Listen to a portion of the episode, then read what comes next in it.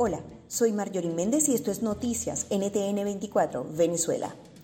En dos días, el país alcanzó casi 1.500 casos de coronavirus. Este viernes se registró un nuevo pico de 715, de los cuales casi la mitad corresponden a la Gran Caracas, donde todas las parroquias tienen casos. Coche, El Valle, Katia y Petare son los principales focos. Maduro dijo que el hospital de campaña en el Poliedro está técnicamente listo para atender lo que parece inminente.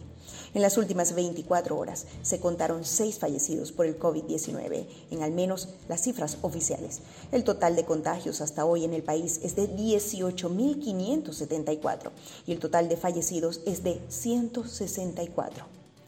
Ante el avance del coronavirus, el régimen impuso a los varguenses la medida de venta de alimentos por terminal de cédula.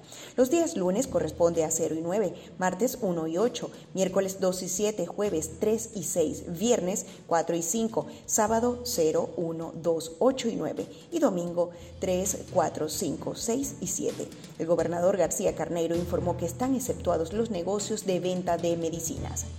Este viernes circularon imágenes impactantes del mercado de coche, el principal surtidor de legumbres de la capital, abarrotado de compradores sin guardar la distancia social y con medidas sanitarias mínimas.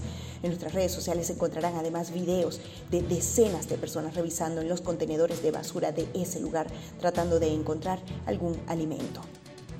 El gobernador de El Zulia, Omar Prieto, informó que el mercado las pulgas será reabierto en los próximos días. Lo que se convirtió en el mayor foco de contagios de ese estado tendrá acceso y horario restringido. El diputado Tomás Guanipa invitó a los médicos venezolanos en Colombia a censarse en el registro único consular a través de la página co.embajadavenezuela.org para ponerse al servicio de las autoridades sanitarias colombianas y ayudar en la pandemia.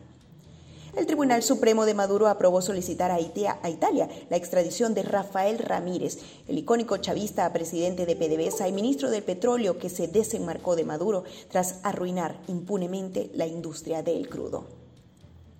Siguen los problemas de combustible en las regiones. Este viernes protestaron los pobladores de Guanare porque llevan dos semanas sin encontrar gasolina. La misma situación se tiene en los estados Bolívar, Monagas, Zulia, Táchira, Lara y otros. Si quieres recibir este boletín directamente, suscríbete a nuestro canal de Telegram NTN24BE.